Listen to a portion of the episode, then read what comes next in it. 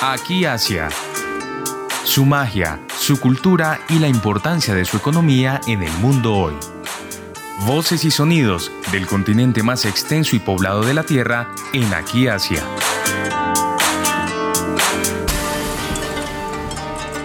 Muy buenos días y bienvenidos a otro espacio de Aquí Asia en Javeriana Estéreo. Soy Rosa Cárdenas. Hoy nos conectamos con Japón. Hay un grupo de ex becarios, de personas talentosas que tuvieron esta oportunidad de estudiar en Japón diferentes programas, que está organizando un encuentro latinoamericano de ex becarios de Japón, el primero que se da en su tipo en nuestra región.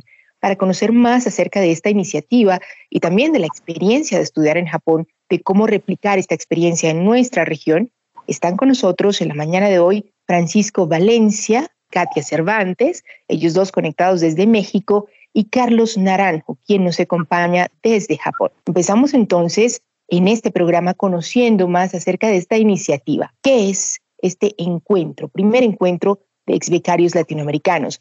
Francisco.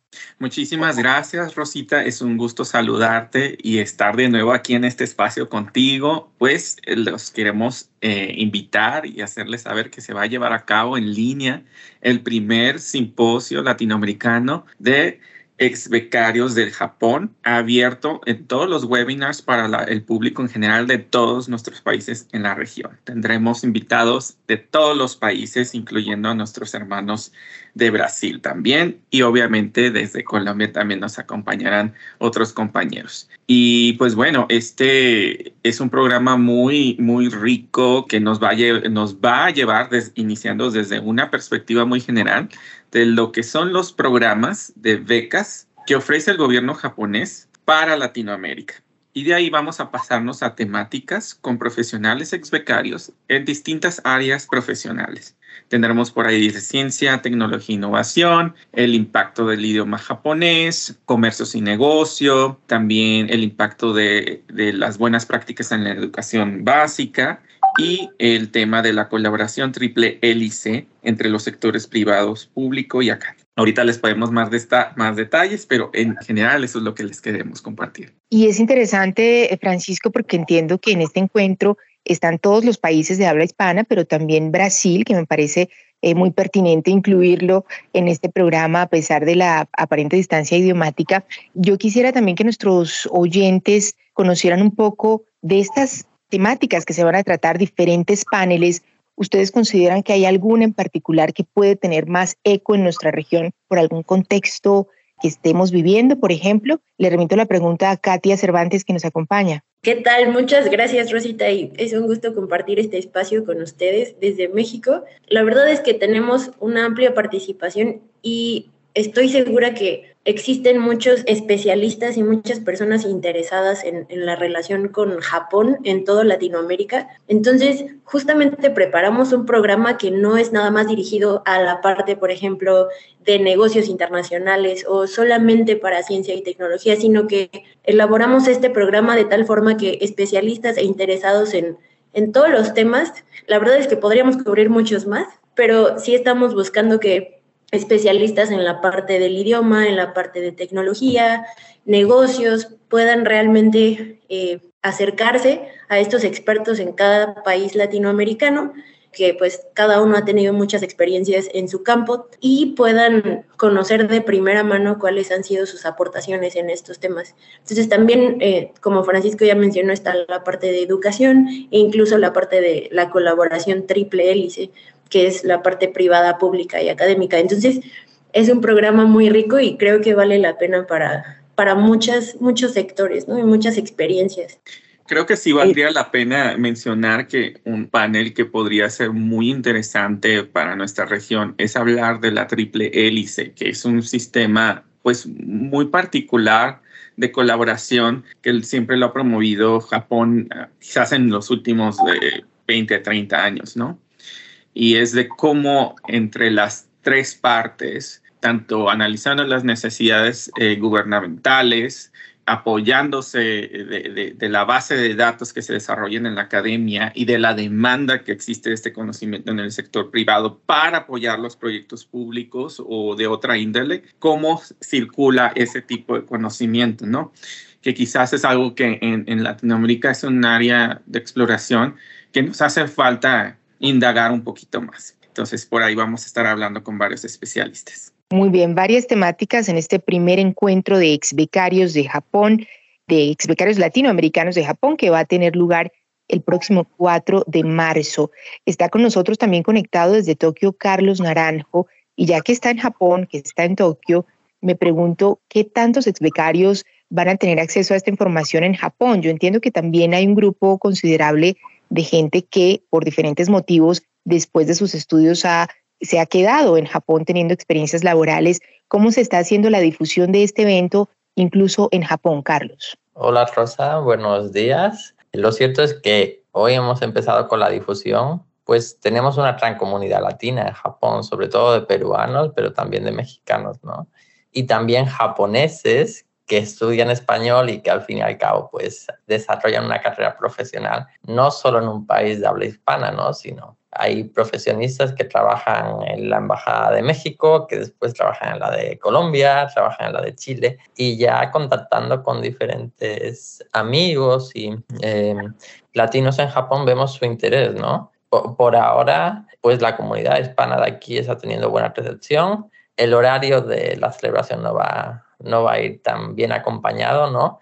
pero también el evento no solo se va a difundir en vivo, sino posteriormente lo publicaremos en redes. Entonces, pues esperamos que para los becarios que estamos o los becarios que estamos aquí en Japón, pues ese evento sirva para unir los lazos, ¿no? A pesar de la distancia, ya que lo celebramos en línea. Quisiera también que los oyentes tuvieran la oportunidad de conocer muy brevemente las experiencias que cada uno de ustedes tuvo en Japón y por qué esta experiencia realmente los ha marcado tanto y por qué deciden unirse a través de una asociación, en este caso la Asociación Mexicana de Explicarios del Japón, para hacer eventos de este tipo.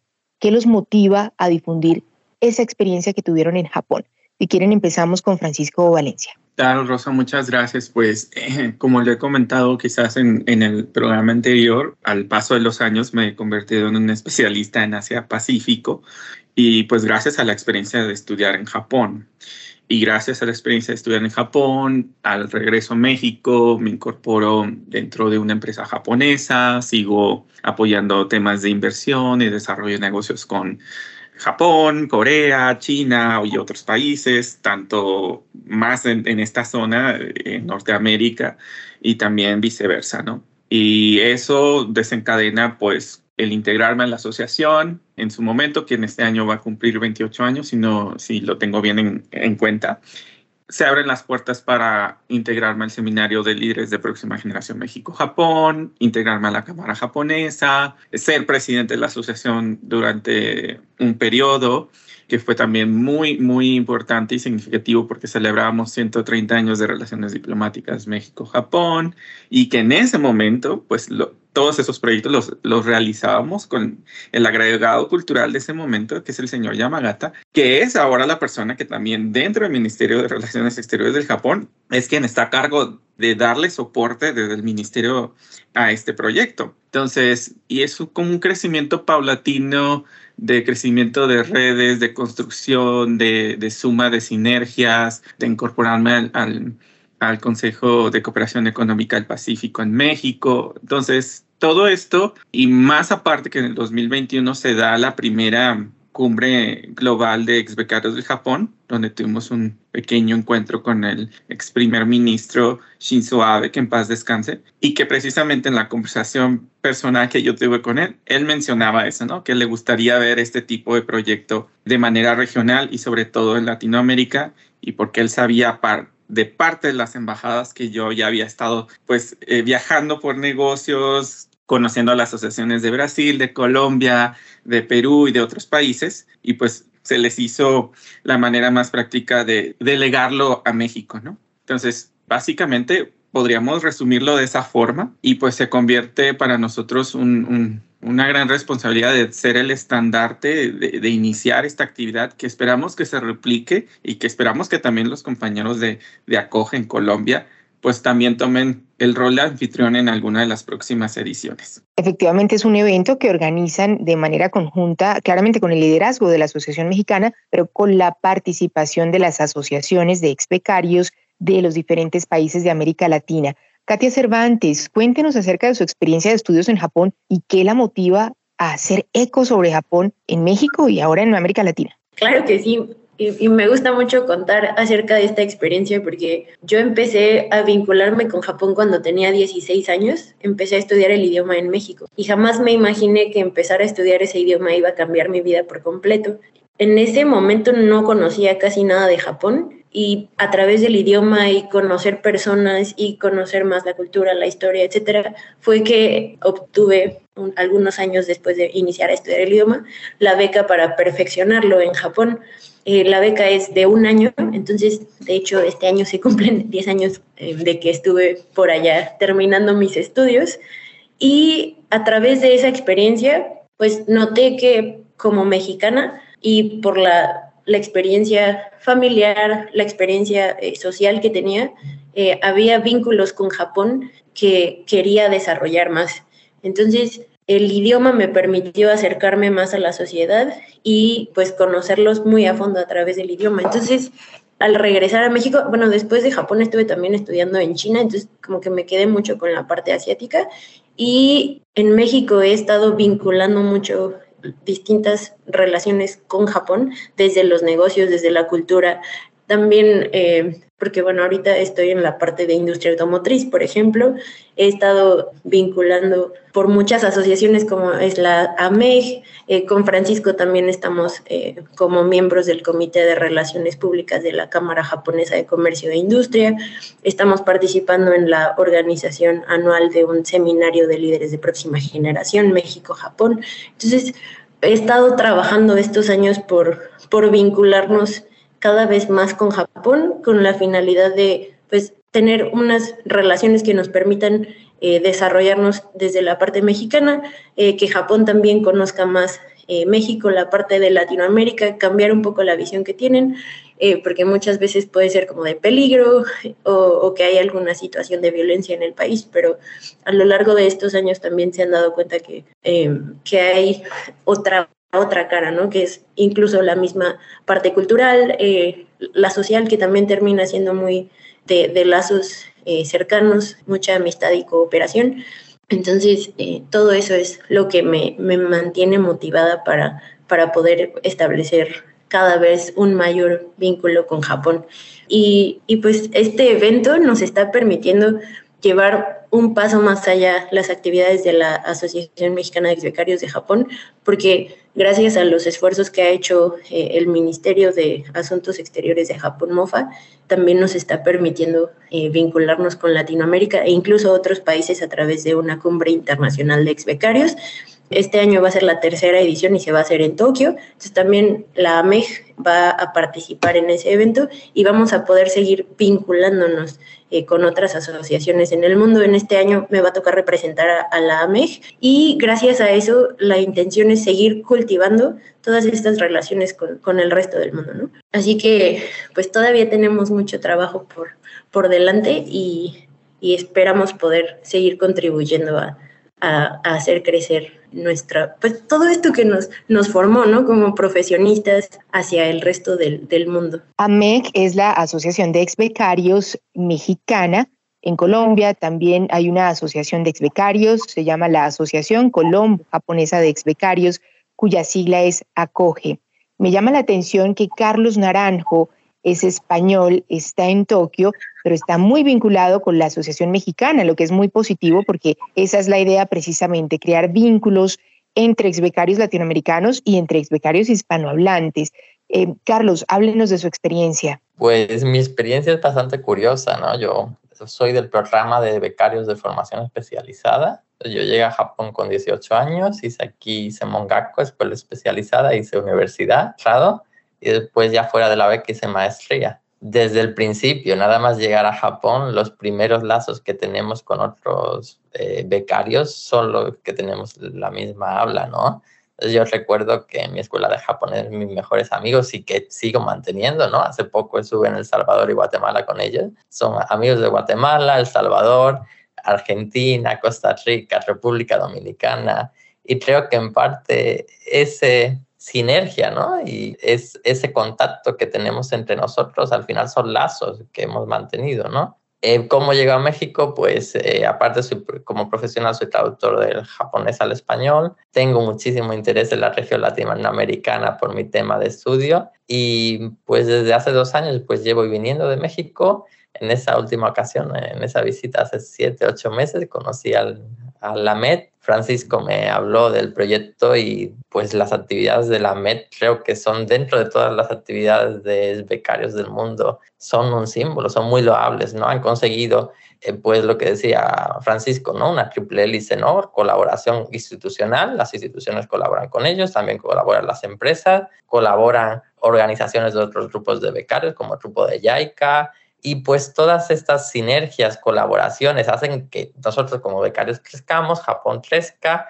creamos nuevas oportunidades de negocio en nuestros países, nuevas oportunidades. Y creo que en parte eso es lo que queremos hacer con este foro, ¿no? Que en, en esta primera etapa nos conozcamos, veamos nuestras caras, lo que hacemos, nos identifiquemos y todo esto sirva para pues que creemos nuevas oportunidades entre nosotros, ¿no? Por eso también el, el nombre del, del simposio, ¿no? Que es impacto y oportunidades, ¿no? Oportunidades hacia el futuro. También creo que es bueno destacar que las becas del gobierno de Japón se ofrecen en todo el mundo, claramente en nuestra región también, y son becas de diverso tipo, becas de pregrado, de estudios técnicos, también de posgrado, de investigación, como vemos, de maestros, de preparación de maestros, eh, becas de perfeccionamiento de idioma. Es una gama bastante generosa de posibilidades de estudio que ofrece el gobierno de Japón y que varía dependiendo de los países, supondría, ¿no? Dependiendo de eh, los contextos particulares de, de cada eh, coyuntura,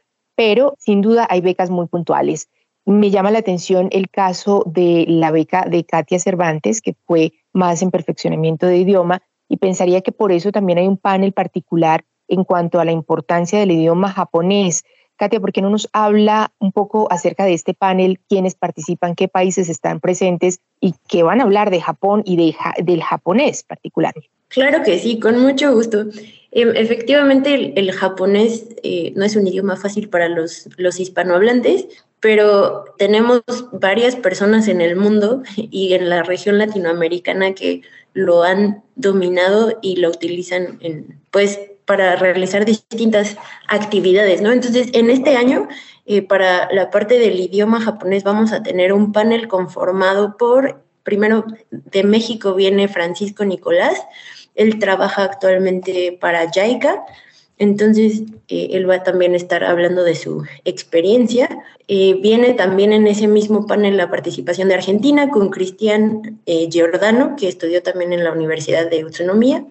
Viene también de Perú eh, Yuri Ulfe, ella estudió en, la Universidad de Nagoya. De Panamá nos acompaña Takashi Yamanishi, él estudió en, la Universidad de Estudios Extranjeros de Tokio y de Brasil va a venir eh, Luis Gardenal de la Universidad de Tenri. Entonces todos ellos van a hablar de, su, eh, de sus experiencias pues, laborales y también cómo han utilizado el idioma para, para su día a día, ¿no? porque muchos de ellos por ejemplo, tenemos a, Takashi Amanishi, que tiene incluso una escuela de idioma japonés, es influencer en redes sociales.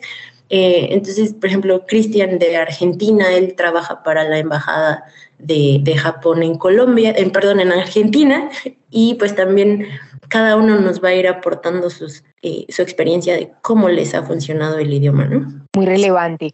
Otro de los paneles que me parece puede tener eco, particularmente en Colombia, por la coyuntura en la que estamos, por este, esta búsqueda un poco del país de claramente avanzar y, pensar en nuevas posibilidades también de crecimiento y de mejora, es el de comercio. Francisco, ¿por qué no nos habla ah, un poco más de detalle de este panel en particular? Claro que sí. Creo que hay una parte muy importante aquí que hay que remarcar y que creo que quizás es el estandarte en Latinoamérica, los tratados de libre comercio o los acuerdos de asociación económica que ya han establecido, por ejemplo, los países como Chile y México, ¿no?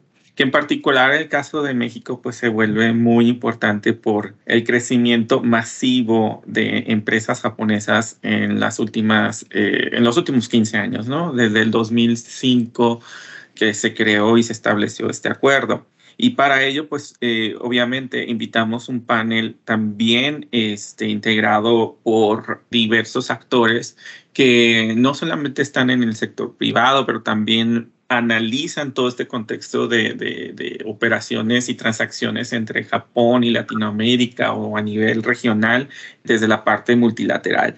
Vamos a tener por ahí este, desde Nicaragua a Carla Castellón, que estudió en Sofía University, que ahorita está en el Banco Interamericano de Desarrollo como eh, eh, consejera financiera.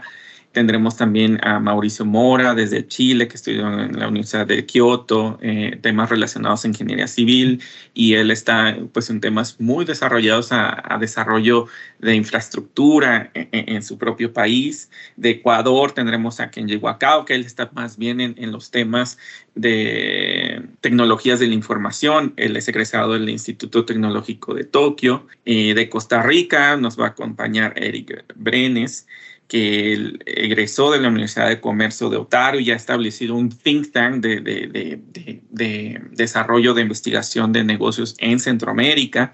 Y bueno, de México nos va a moderar Citlali López, que es una compañera de nosotros, egresada de la Universidad de Kobe, eh, también especialista en temas de Asia Pacífico y profesora de la Universidad de Anáhuac precisamente en estos temas. Entonces se va a dar un, un, espacio muy interesante para entender las diferentes perspectivas desde la Patagonia hasta México y entender cómo están interactuando estas eh, transacciones de comercio y no solamente entender qué ha sido lo bueno de, hacer, de entender cómo hacen los negocios en Japón y de cómo ellos pueden, han podido implementar buenas prácticas en sus áreas de, desarrollo, no solamente en el área privada, como dije, sino también en el área multilateral y también desde el área académica. Y efectivamente en nuestra región, Perú, Chile, México, tienen ya acuerdos de asociación económica con Japón, siendo, como decía Francisco, un caso destacado el de México por generar una amplia inversión de firmas japonesas.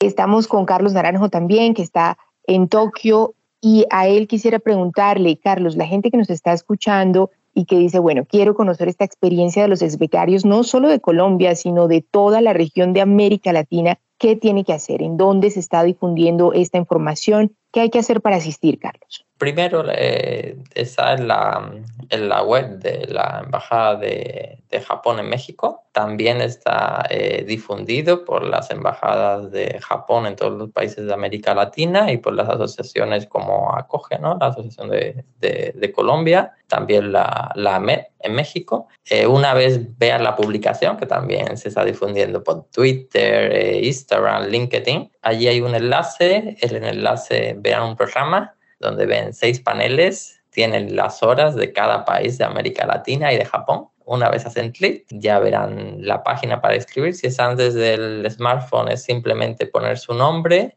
hacen clic y están ya. Y ya se le avisará una semana antes, una hora antes, y con eso podrán acceder. Y si están desde la computadora, verán un programa entero con todos los ponentes, toda la información, y allí registrando su correo electrónico se inscribirán. Es muy sencillo. Muy bien, entonces reservamos la agenda para el 4 de marzo, estar conectados a este encuentro, primer encuentro latinoamericano de ex becarios del Japón. Acoge, que es la asociación colombiana, también estará presente, así como todas las asociaciones prácticamente de la región, lo cual es eh, un muy importante eh, inicio para esta conexión que se está creando desde América Latina con este país del sol naciente. Terminamos siempre con música. Me han sugerido nuestros invitados el tema musical Happiness, que es interpretado por una reconocida cantante de pop japonés, Ai. Así que con este tema cerramos este espacio de aquí hacia. Agradecemos nuevamente a Francisco Valencia, Katia Cervantes y Carlos Naranjo, quienes estuvieron en la mañana de hoy hablándonos de este gran primer encuentro latinoamericano de ex becarios. Muchísimas gracias, Rosa, por la oportunidad. Los esperamos. y saludos a todos en Colombia y ojalá les guste este tema musical. Cerramos entonces con Happiness de I y los esperamos el próximo sábado a las 9 de la mañana con más de Aquí Asia. Soy Rosa Cárdenas.